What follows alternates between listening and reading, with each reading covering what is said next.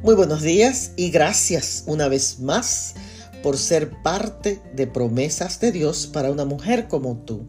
En el día de hoy leo en la carta a los Efesios el capítulo 3 y el verso 17 para que habite Cristo por la fe en nuestro corazón. Estuvimos el fin de semana ministrando a las familias en una iglesia en Chicago. Permanecimos con ellos tres días maravillosos. Al regresar a nuestra casa, una tormenta de nieve nos recordó que éramos visitantes ocasionales allí. El verbo habitar significa estadía permanente en contraste con la de nosotros que fue una estadía corta.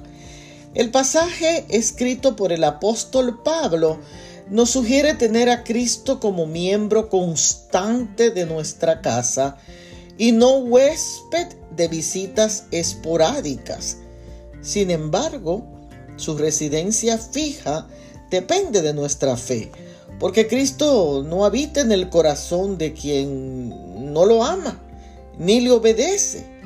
Como creyentes, es necesario establecer una relación tan profunda con Cristo que Él llegue a morar en nuestro corazón y nos llene de amor hacia los demás.